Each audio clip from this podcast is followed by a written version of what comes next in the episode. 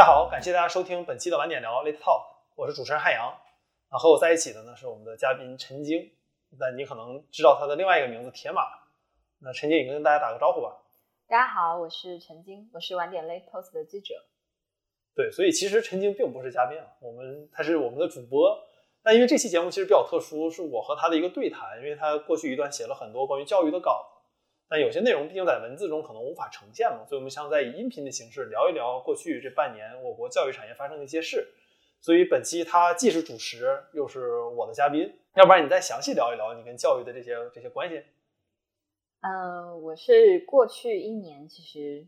呃，过去两年吧，其实都是在看教育这个行业。我们其实主要以报道像猿辅导和作业帮家长可能比较熟悉的一些平台啊，这些大的公司为主。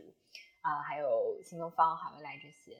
那因为过去呃两个月吧，教育行业其实发生了非常大的变化。嗯，就是有一系列的政策，我们称之为“双减”政策，其实就是减轻向学生的向内负担和向外负担的一些政策。为什么这个政策能够对行业产生这么大的变化呢？是因为啊，很多大的公司都没有办法再上市了。我们一般会说玩游戏的时候家没了。家没了，对，就你出去转一圈，发现回来家没了，就是这个感觉，是吧？对，就是这个行业，就是因为双减的这个政策，基本上整个行业就是被可以说被团灭了吧？就以前大家最赚钱的，其实新东方、好未来大家很熟悉嘛，就是靠补课，对吧？就学生周末或者是寒暑假，就是靠这些，呃，就是去这些机构补课，然后这些机构也是靠补课，就是过去呃几年达到了这个五百多亿美元的市值，然后成为非常。中国的很代表性的这个呃中概股的公司吧，但是因为这个行业非常的，但是因为双减政策，导致这个行业最赚钱的业务，也就是中小学的学科培训，基本上就不能在周末和寒暑假进行了。嗯，所以这些公司最赚钱的业务就已经被砍掉了。那转型的那些业务，比如说素质啊、进校，其实都是很小规模的。所以过去两个月行业，过去两个月行最常见的变化就是裁员、倒闭、暴雷，然后还有各种稀奇古怪的事儿，比如说就大家用各种嗯荒诞的手段和方式去规避这些政策，因为啊很多人还是希望能补课，因为整个教育行业最后大的指挥棒还是高考，就高考制度一天没变，就是大家需求依然还在，所以大家就会想各种各样稀奇古怪的方式去逃避这个政策。然后我们最近有一篇稿子，其实写的就是这个故事。嗯，这个稿子我会放到 show notes 里面，大家可以读到陈晶写的这篇稿子。对，说到这个稿子，其实就涉及到了为什么我们要聊这期节目。其实主要吧，它和这个教育政策有一定相关性，没有那么相关，因为这个随时都可以聊嘛，很多话题。但这个教育为什么我们想放到晚点聊？一开始做我们就要做这期节目，就是因为这个东西变得太快了，我怕我们再不做这期节目，这个事儿又变了。因为晚点聊，可能各位听众不知道，我们今年四五月份就开始策划了。对。然后，但因为苹果它的后台政策的更新，导致我们迟迟没有办法上架国区的 Podcast，所以就一直拖拖拖拖拖拖到现在。然后在这个过程中，因为我就我还在录节目嘛，要做准备，然后我就总来晚点，然后就经常交流彼此在写什么稿。然后今天我来问陈晶，你最近在写什么稿的时候，他说最近没有稿可写，因为他转行了。但他转行并不是说他不做记者了，而是因为他教育行业感觉能能写的不多了。所以就可能要写其他行业了。但是当我刚来晚点准备做这个播客的时候，陈晶每天都在忙着写他的教育类的稿子，基本上属于忙的。我不知道这个形容对不对啊，但有点类似于焦头烂额的这个状态。你就感觉到一个处在崩溃边缘的记者坐在三里屯的窗边，在写稿子，就一直在写教育行业的稿子。而且我印象特别深的就是这个政策变得比你写稿子快，所以导致经常你要追着这个政策去写。是。然后但过了半年，可以说基本上尘埃落定了吧。那现在这个行业有了不一样的一个变化，你可能也不会再写这方面的稿子了，所以我们也想说，那好，我们给这半年一个总结，然后聊一聊这些稿子过程中你没有办法放到文章里的，但你觉得还想分享给大家的故事，所以这个是我们聊这期节目的目的。那刚才实际上陈晶已经给大家一个基本的概要了嘛，就这个行业现在什么样了。不过相信即使今天你没有听我们聊这期节目，你对这个双减政策和教育行业的这个哀鸿遍野也是大概有所耳闻的。像我之前一段在上海出差。然后我楼下有一个精锐教育的店，特别大的一个店，对，在静安寺边上。然后我去的时候，他店还有一半在开着。嗯，我第一次住那个酒店的时候，后来我上两周去这个酒店的时候，那个已经在开始清理东西了。到我最后一次再去那个酒店的时候，那个精锐教育已经是人去楼空了，然后欠了几十亿，欠家长的钱可能都还不上了。对，所以那不妨先聊聊一个可能最直接的问题：这些受到影响的机构现在都怎么样，在做什么呢？我觉得特别有意思的一个点，也是我们的读者就是印象最深刻的一个点，可能就是大家发现原来卖卖题库的和卖课的公司，像猿辅导这样的公司，已经开始卖羽绒服了。哦，这是也是你写在稿子里的对吧？我们发的那篇稿子里面就提到猿辅导卖羽绒服这件事儿，然后就就读者在我们下面评论说，有没有这种可能，就是猿辅导它它它的羽绒服依然还会有搜题和小纸条的功能，它依然是一个教育产品。我看到这种评论，觉得很很有意思啊，也很很好玩儿。就是大家没想到，就是一个公司，一个教育公司的边界能够拓展到服装，甚至，嗯，就据我们了解，其实他还在做，就是还曾经调研过，比如说，呃，一种叫做 OK 眼镜的一种给中小学生用的一种恢复视力的眼镜，还有包括母婴玩具，其实这些都算相对常规的方向了。那其实像好利来这样的公司，他们其实还调研过，呃，就是专门给中老年人，尤其是老年女性上的那种旗袍课。就是旗袍形体课，然后，嗯，像字节，其实他们也在调研做，比如说动画 IP 和玩具，就是教育公司转型的方向，可能普通人都想不到，就是会有这么多，可能跟原来业务并没有多大关系的这些方向。所以，其实我们把这些写出来之后，发现大家的反响最大其实是这个。那现在其实各家公司在做的事情，其实裁员到这个时候基本上已经结束了。我们这也统计过，头部的四家教育公司至少已经裁了，可能接近应该有十万人吧。每家公司基本上都从三四万人的，就是做网做网课的这个人数，现在可能只有一万人不到，或者几千人都有可能。这头部几家公司，其实在过去两个月大量的裁员，嗯，然后也同时也在找转型的方向吧。除了我刚刚讲的那些相对稀奇古怪的方向之外。呃，各家其实比较主流的转型的方向就是素质、进校和成人。但我们其实做过数据统计，就中小学的学科培训的整个市场大概是万亿的市场。然后这个也是过去一两年为什么教育行业能够吸引可能一年超过五百亿元的风险投资，还不算上二级市场的这个资金，就仅仅是一级市场风险投资超过五百亿元。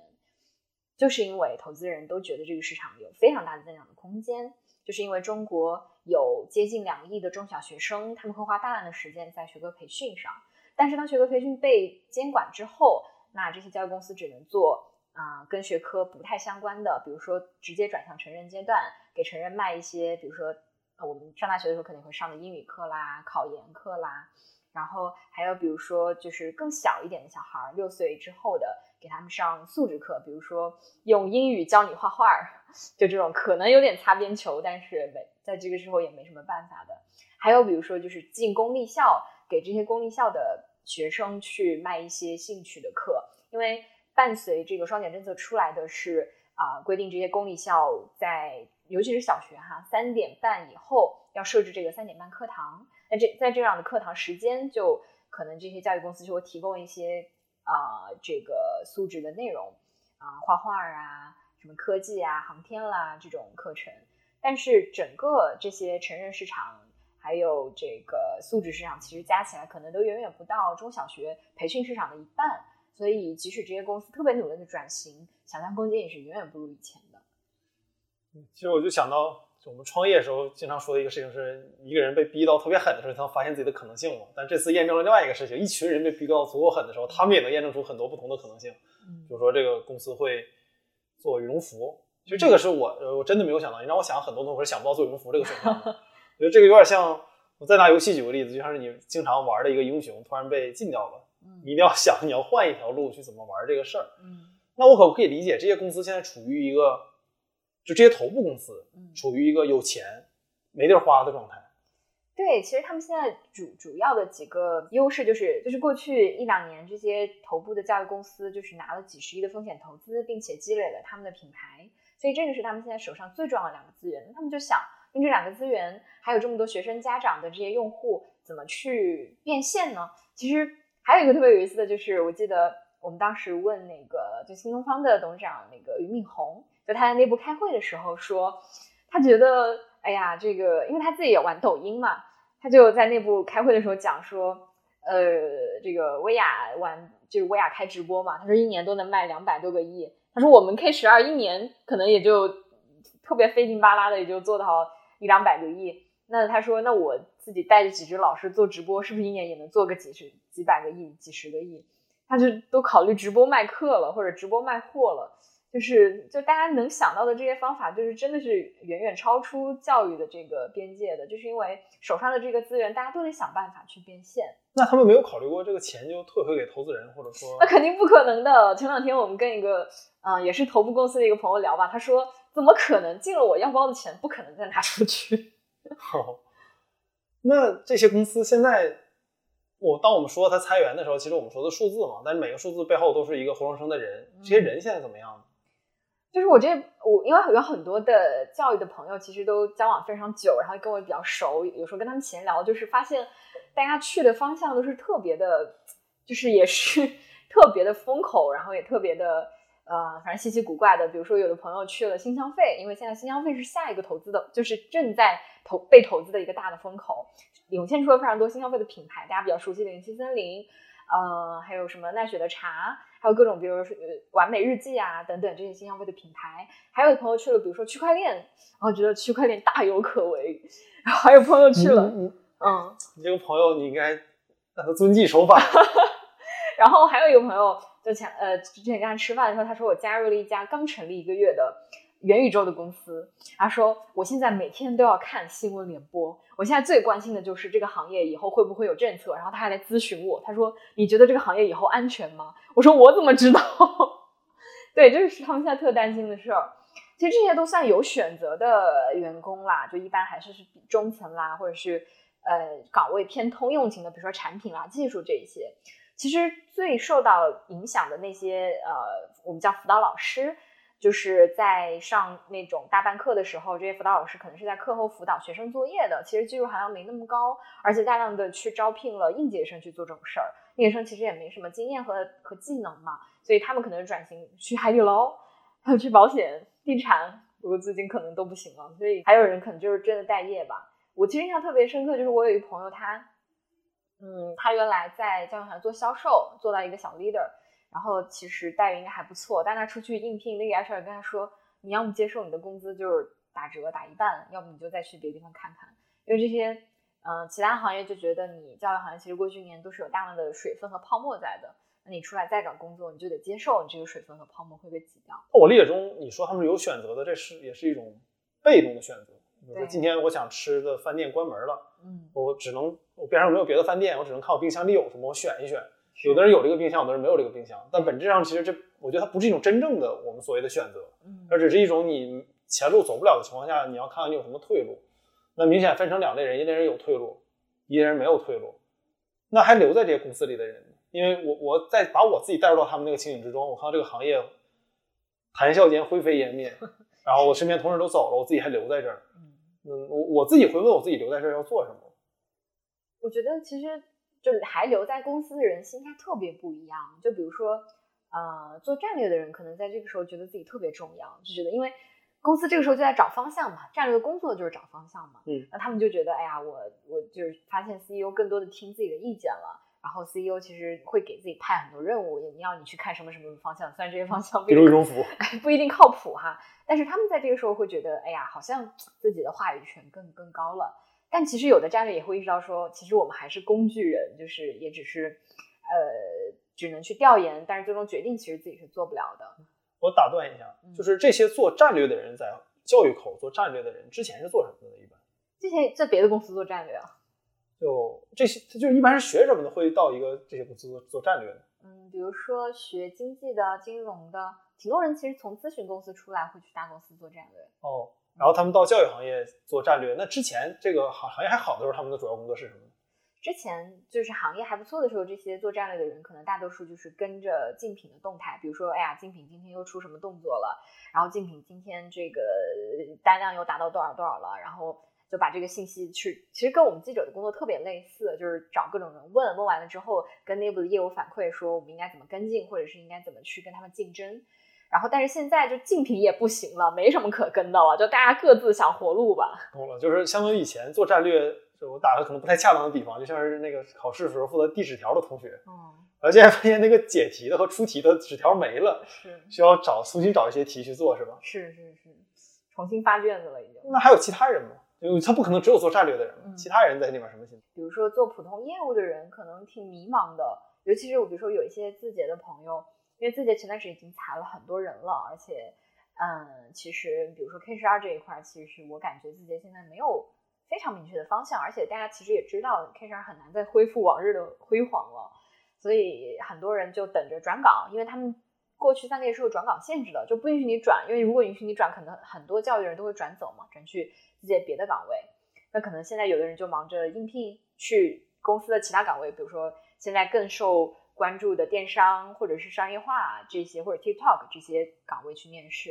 啊、然后想转去这些岗位，就他们就等着，应该是今天解封还是反正十一月解封，就等着解解封这一点马上转走。然后还有的人就是在内部等着被裁，有的人可能是因为我有的时候会跟他们聊，他我问他们最近还在公司吗？他说不在了。然后我说是被裁掉的吗？他说不是，很想被裁，等了很久，一直没等到，只能自己走了。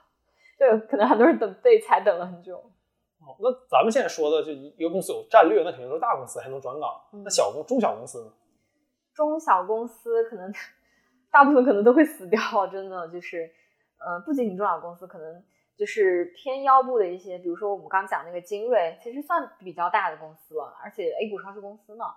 就是其实以前在比如说武汉什么的都是挺有名的这种一对一的高端辅导的公司，但是就是也爆雷了嘛，就几十个亿欠着钱，然后还不出来了。就是其实中小的公司大部分都会死掉的。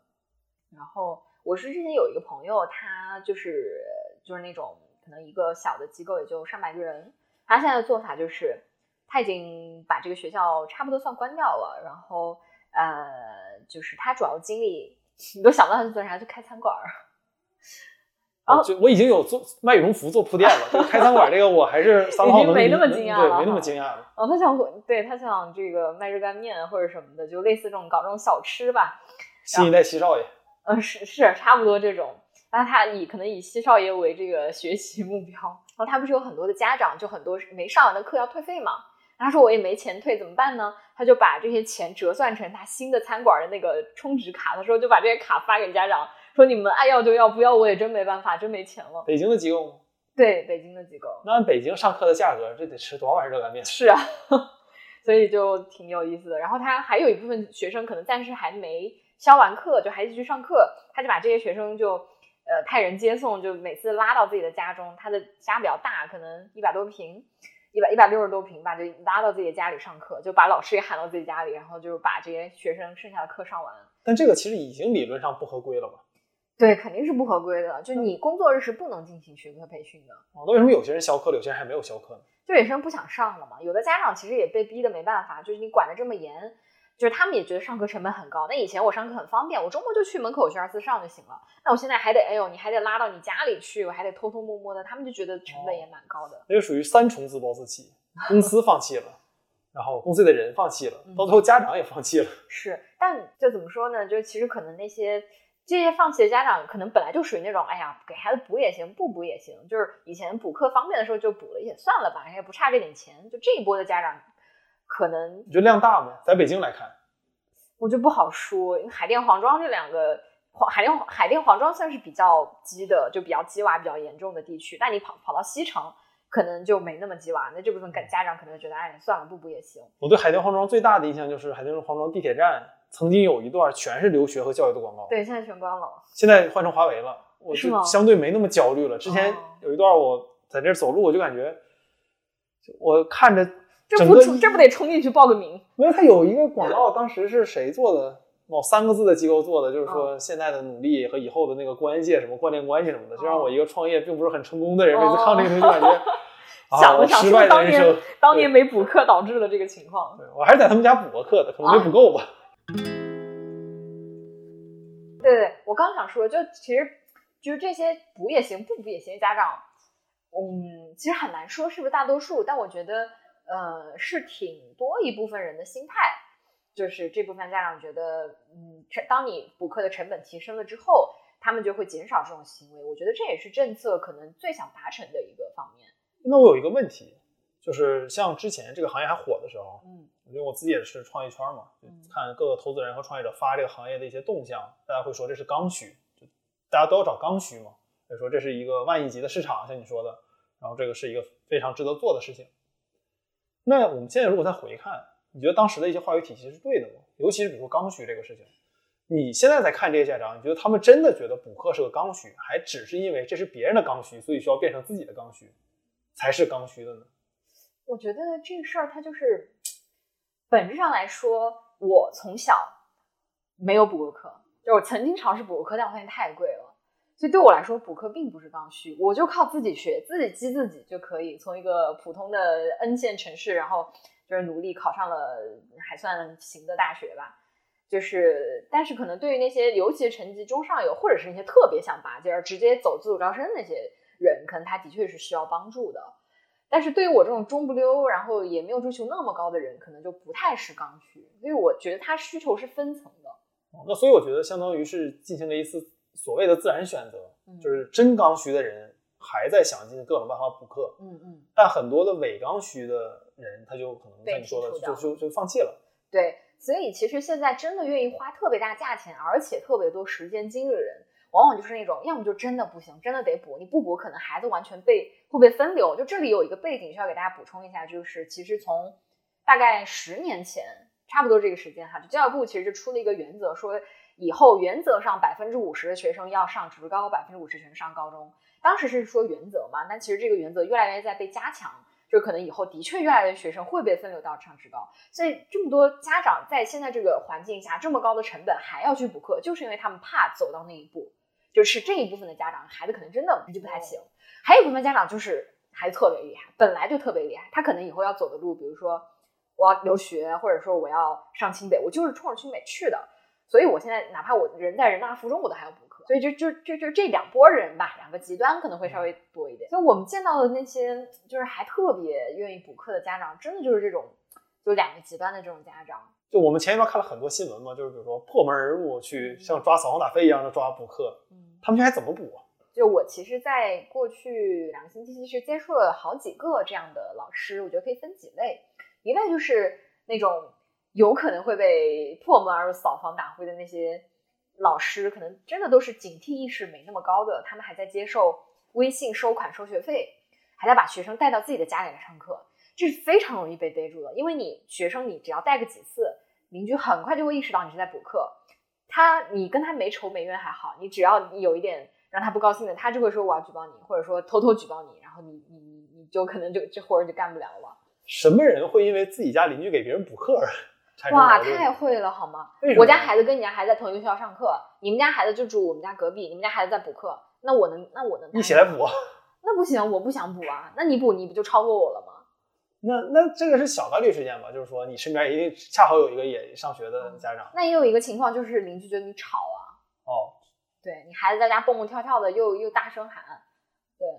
哦，因为我想到我小时候的可能不还是特别多的几个补课经历，都是去老师家里头。嗯。呃，是要是搁到现在，其实对，所以你说这种去老师家其实是特常规的，然后也可能已经延续十几年这种补课方式。哦，那我我反正我现在就比较庆幸当年孔子上课的时候边上没人举报他随便上课，是吧？周朝没有派过官员，所谓当时还是共主的周朝没有派过官员说你收了肉干儿这是罪证，对，就是就我们刚刚其实讲了一些那些常规补课方式。对常规补课方式，但是我那你你既然说了常规，一定有个对立的不常规，是吧？对我那个朋友就是太不常规了，太特殊了。这段内容我们是不是在线上是看不读不到的？对对对，就是因为就我这朋友他他多特殊呢？就他之前发了朋友圈，他说九月开始才十二天，但是已经达成了很多的成就，比如说在啊、呃比如说在一线城市的一个电视台上课，还有在一个驴肉火烧店上课，和在学校的操场上课，以及在一个这个派出所上课。对，然后他还在还曾经在大巴课里上课，以及在大巴什么？大巴车里，在哦大巴车里上课，还曾经在米其林一星餐厅一星餐厅里上课，以及在酒店里上课。就是我觉得最后一个是最可以理解的。对，就我可以讲几个具体上课场景哈，因为我是真的跟他去上过课。嗯，你是看他上课还是对我真？我真的跟他去上过课。哦啊，你教什么呢？不不，他带我去上课，哦，不是我跟他一样去讲课。明白。对，我可以我可以先讲我跟他去一起去上课的一个经历啊。就我们去上课是在一个呃一个一个一个比较大的一个城市的一个事业单位，具体什么事业单位就不说了，但是是一个很核心的事业单位，并且这个事业单位是做安全工作的，啊、就有点偏安防吧，就是偏这个信息安全啊之类的这种事业单位。然后，嗯、所以这样的单位其实管的是很严的。然后我当时就说，我能不能也跟你去上课体验一下？然后他就说可以，但是啊、你要等我，我带你一块儿进去。然后当时刚好我先到了，然后我就说，那我就尝试进去一下嘛。然后发现那个保安就是全程在让我说，你要打电话告诉我你找的是谁，并且让那个人下来接你。你要登记你的身姓名、身份证号，并且要扫健康码，就是一套程序特别多。但是我又找不到真的能来带我的人，因为我的朋友还没到，所以我整个人就是尬在那里，就是被拦住，他也不让我进去，然后差点没跟他吵起来。然后就是我正在尴尬的时候，发现我的朋友就是走了过来，就是有一个就是机械降神，就是有一个特别像长，一看你就知道他是领导的一个人，就是跟那个保安招招手，然后就把我们两个就带进去了。然后我那个朋友也特别搞笑，就是因为我跟我这个朋友认识很久了，就他以前是在很多大的教育机构都待过，然后他一直是讲课的老师嘛。他个人是很很也很年轻，跟我差不多大，呃，大概呃反正九五后吧，呃，然后他平常有有些博客默认是不透露主播年纪的，但看来我们没有这个规矩。然后他平时的打扮就是很年轻，就可能那是种宅男嘛，就穿那种动漫的 T 恤儿，然后特别爱收藏手办。你对我们宅男是不是有很多刻板印象？然后他那天走过来，我整个人就呆住，我心里想你怎么打扮成这样？就他整个人穿成教导主任，你知道吗？就是那种皮黑色皮带、黑色手提包，然后白色衬衫，然后穿那种 you know 就是皮鞋，然后黑色裤子，哇，整个人特别想喊他主任。反正就整整个人穿的就是让你相信他是一个老师。OK，然后我们走进去之后，就发现那个那个事业单位的院子就摆了很多呃做信息安全之类需要的那种大型的设备，然后就是都是我不太常见的东西。然后进去了之后，就发现那个小就是小院儿里有一个小房间，应该是平时他们工作的办公室。然后我就跟他进去，然后那个朋友也不好说啥，就说：“哎呀，这个是我女朋友。”然后我就故作娇羞的一笑，然后就是就是说：“哎呀，今天我也没说什么，我就就是默默你也你也很难说什么。不好说什么，我就坐在了旁边听他上课，然后发现那几个小孩儿特淡定，就是他们，因为他们就上惯了这种课嘛，对于他们来说其实没什么变化，只不过可能他们的上课地点从呃教教育机构的的那个上课的教室里转到了自己父母的单位里而已。就是那个小孩儿跟老跟这些老师也显得特别熟，然后他们是 anyway 他们上课讲的东西我就听不太懂了，但是我就就是挑空跟家长聊了几句，然后那个家长就说，觉得就他们之间有有那种小小心机，就是让你觉得很有意思。就是他有那个现场大概有呃四个四五个孩子嘛，就他会觉得这个地方是我找的，而且找这个地方很不容易，就是因为他的家人是这个事业单位的领导，他是有一点小头头，有点职权的，才敢在这个地方找一个地方来补课。而这个事儿就别不肯定不能跟别人讲的嘛，所以他就说那这地方是我找的，我花了很大精力，所以他就有一点说要给太子找伴读的那个 心态，你知道吗？他说我得找我得找跟我一起补课的学生，得是跟我孩子水平差不太多的，而且得上课认真的，不能随便捣乱的，还得有一个专门活跃气氛的，又不能让这个课堂氛围很很闷的，就是得有这种搭配。让这四五个孩子有有机搭配，才能到这儿来上课。因为他觉得，哎呀，我找这地儿太不容易了。然后他下课的时候还过去，这个几个家长过去跟孩子们说：“你看，这个叔叔阿姨找这地方太太不容易了，你们可得好好学啊，不然都对不起叔叔阿姨这地方。”然后就那个场景很搞笑，然后觉得觉得家长真的很不容易。幸好时代进步了，溥仪当年还有人替他挨打呢，对吧？现在至少不需要替挨打了，只需要你陪读就可以。是觉得，哎，反正这种小生态挺挺有趣的。，哎那你觉得学生在那个里面上课的，就是他他自己对知识的接受和在正常的其他环境中会有区别吗？我觉得，我觉得他们的上课状态就是还是依然非常的活。反正这这些孩子在这种大城市里就经常补课，我觉得他们已经完全习惯这种生态了。因为我跟孩子们有闲聊嘛，我说就是现在这种上课你们习惯吗？然后就是你们平常工作就是上课不忙吗？还得来上这种课，你们不觉得累吗？你知道有的孩子真的想来上课，他就觉得哎呀，最近感觉这个比如说数学、物理什么学的也不好，真得来补补，而且觉得这个老师讲的挺好的。所以真的是就是觉得来上课还是挺挺有收获。是是是，这个我自己有感触。我小时候语文就不好，哦，就我特别希望有人能给我讲讲语文就应该怎么答那个题。把孩子放在一个被压迫者的那个受害者的一个视角，对，就不是所有孩子都不想上课。对，有的孩子真的挺上进的。对，因为就记得当时我就想说，这个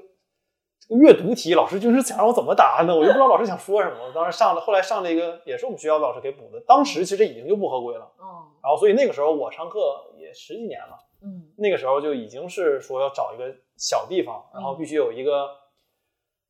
介绍信，你才能介绍接触到这个老师，然后才能学这个东西。然后这是像一个你们同学们不能说的秘密，你到学校不能提这个事儿。对对对对，就现在同样的事情还是在还是在发生，就历史还在重复。就我我认识另一个朋友，他就属于相对传统那种补课方式，他原来是公立学校的老师，然后现在自己单独出来做。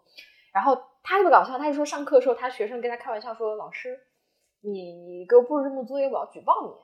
他说：“你就你就举报啊，举报了我们这课都不要上了。”然后旁边就有孩子在哭，说就又带着哭腔说：“啊，你不要举报，我很想来上课，我觉得老师上课很好，就特别有意思。”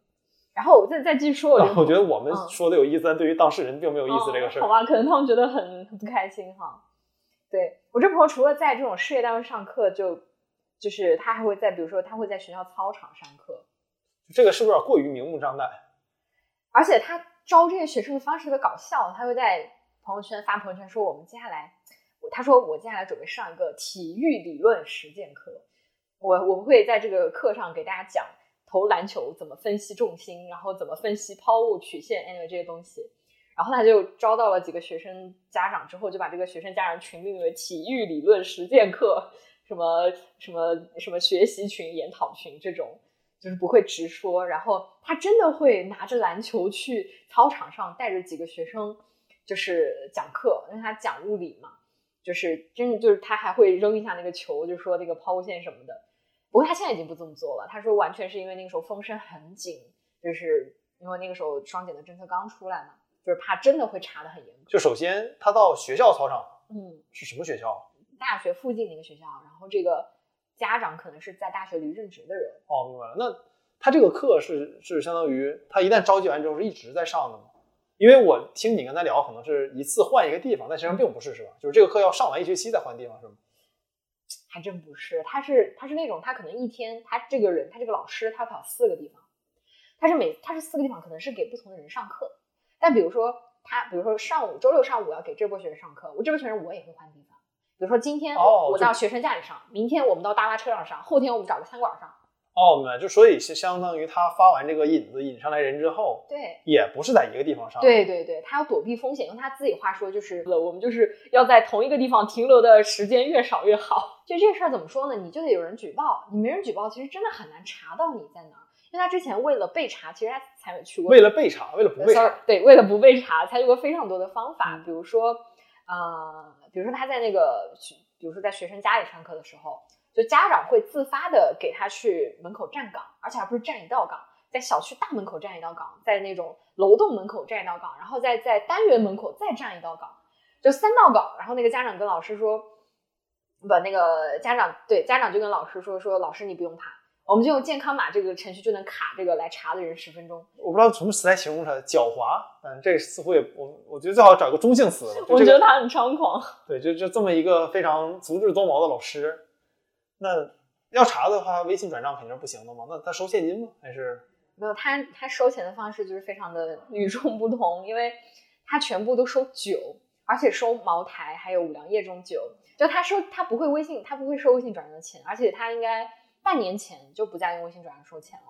就那时候已经意识到风险了。但是他后来找到一个方式，就是收酒，就是茅台酒还有五粮液这种，就是比较好变现的酒，听起来特别像那个违法犯罪分子会干的事儿哈。但是，actually，他现在就是，嗯，的确的确。那他怎么习得这个方法的呢？就是他的一个做呃派出所所长的家长告诉他，你用这种方式收会很大程度上避免风险，因为他他是觉得你收酒其实不会留下收酒和现金，你不会留下痕迹，并且如果真的有一天逮到你要判你的那个刑，其实要根据你违法所得的金额嘛，但其实酒它不能很快的判断出你的金额是多少，他一般会走拍卖这个流程。那他觉得到了拍卖这个环节，其实可操作的空间就很大，所以他会觉得这是躲避风险的一个很有效的方法。然后我就觉得很讽刺的是，这个是执法的人来教你怎么躲避执法。然后他说觉得这种收酒你可能五天才能抓到我，但是那个微信转账你可能五五分钟就抓到他了。其实就是因为这些手段，他才特别的大胆。你就想到了知乎小小管家教我该怎么修改我的回答。嗯，去改你的回答。对，然后你那种还好，你那种不怕违法犯罪。只有酒吗？那放哪儿？现金，他一般他就堆在家里啊，就他家里堆了大概有可能几十呃小几十箱吧，就可能竖着堆起来有两三楼高那么那么多。哦，所以他家现在变酒窖了。这就是你格局不够大了。你觉得三十几箱酒很多是不是？对啊。其实并不多，堆起来可能这半面墙可能都堆堆不满。哦，嗯，我想一个笑话说，我们这些没见过钱的人，不知道一个亿现金摆钱是什么什么一个体量。包括像那个古代电视剧里面说，给你二百两银子，你能拿手拿着，对吧？因为其实他跟我讲这个事情的时候，我就觉得，我也觉得是不是那个酒好多好多，他家都变成酒的天堂了。但其实不是，他说很少，非常少，就几个角落里一堆，其实就没了。那我再问一个学术问题，他这酒是按照标价算还是按市价算的？应该是就是当时，比如说，嗯，这个时候，比如说九月上的课，那九月这个时候酒大概茅台卖多少钱？因为相对还是比较稳定的价格哦，就不是按照那个标价给是吧？不是，对。然后他会每个月都找固定的渠道去卖这些酒，每个月都会变现，而且还特别搞笑。他把自己卡上的所有的现金全部用来买了茅台酒，就找他做经销商的朋友买买酒。然后，嗯，他说这也是理财的一种方式啊，就他不想自己。线上有任何留钱和交易的痕迹，他觉得你抓我的时候，我完全没有任何交易痕迹啊，我只有借款的痕迹，所以你根本没有任何理由抓到我。而且他他觉得我是整个，我可能是这个圈子里就是收入算很高的，他大概一个周末上两天课能赚，就是能赚两万块钱，就到手收入啊两万块钱，然后他一年至少能赚个上百万，所以他其实算圈内收入比较高的，因为你想象。猿辅导、作业帮、高途这种头部的网校的大主讲，一年做的比较好的，可能也就上百万，已经算很不错的主讲了。但他这种往线下跑，你想一天跑四个地儿，一年都能拿上百万。而且他说，我其实算收入比较高，而且底线比较低的，因为他说我不结婚也不生孩子，所以我不怕被捉，然后我也不怕上征集黑名单。他这个都是问过律师了，律师说只要你这两点都不怕，那可能。他们拿你就没什么办法了，所以他觉得他有两种不怕，这也不怕，那也不怕。哎，那像是他这样的，算是其中一种个人的代表吗？嗯，那对于这些公司来讲呢？假设实在开不下去了，关了的话，那没有家长什么来闹事儿吗？因为你说的都是美好情况，就是家长也接受也理解，但我觉得好像不都有这种好的情况吗？当然，这个好也是打引号的。是是，其实这个最近有非常多的所谓叫暴雷的情况出现嘛，就很多公司欠了教育公司欠了很多钱，然后。家长也不接受各种换课啦，你换各种什么？也不接受热干面。哎，对，热干面的充值卡也不想要，然后你换什么轮胎加油卡也不想要，就想要还钱。因为你知道，你可能想象不到，一个家长会为孩子充那种一个一个课充上百万甚至上千万的都有。他，你想象不到吧？真的，真的有上千万，他得上什么课呀？这孩子。对，哦，他可能觉得我就就是销售的话术是什么？一看，你们家孩子反正要补课，对吧？你可以从小学一年级补到高三，那你想想有多少节课？你都在我们这儿上，而且你一下买课包很便宜啊，你冲呗。所以很多家长真的，而且甚至是农村的家长都会被，可能家庭条件真的不太好的，都会被这种话术给打动。嗯，就有些时候我也会觉得这个行业虽然可怜，嗯嗯，但你也很难同情他。是是是，肯定是有一些。乱象在，就这些这些公司到了这个时候，可能还在用一些不太体面的方式去对付这些家长，比如说，比如说他们会找一些，嗯呃，不管所谓做第三方投后的公司也好，还是所谓，呃，这个就所谓做第三方公司，就是所谓做第三方投后的公司来帮助他们去，比如说培训 CEO 或者是培训这个。这个公司的真正负责人去处理家长闹事儿，因为你其实你没经历过闹事儿，你做一个创业公公司，你没有经历过客户来闹事儿要钱的情况，对吧？没有。那比如说现在你想想，如果现在真的有上百个家长要跑到你公司来要找你闹事儿，你觉你觉得你有方方法应对吗？你会自己出面吗？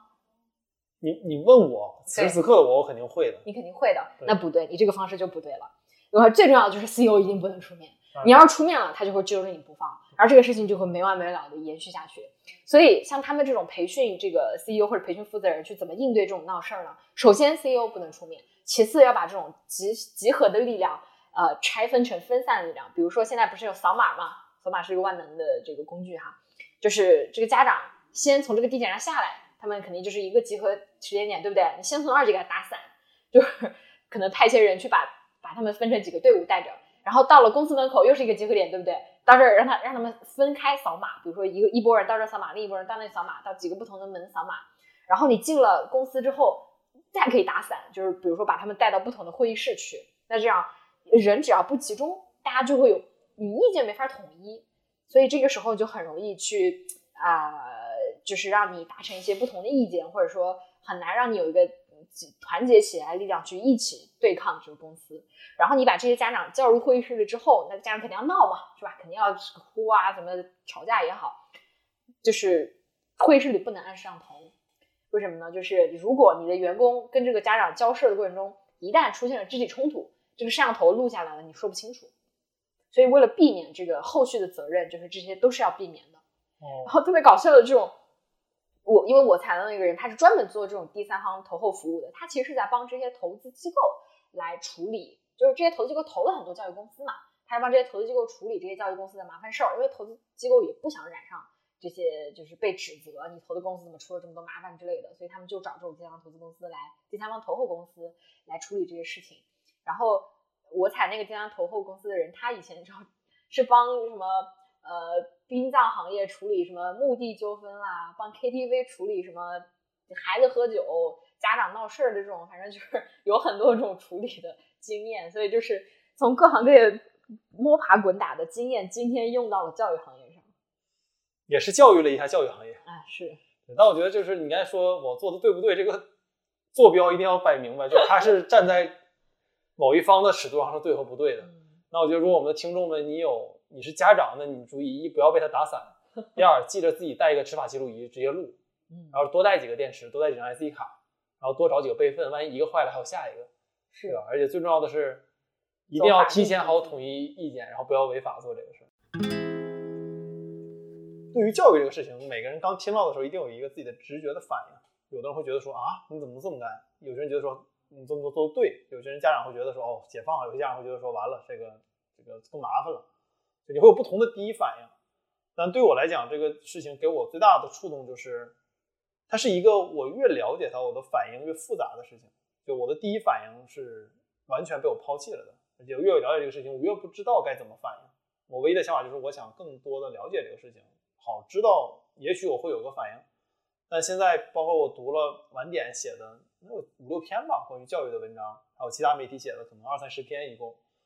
然后又跟你聊了这些东西，包括你在做这个过程中，其实我们之前还有期教育的节目，那期节目没有上，就是因为我们还没有上这个政策就改了。嗯然后那期节目就过时效了。我在这个过程中知道这些事情，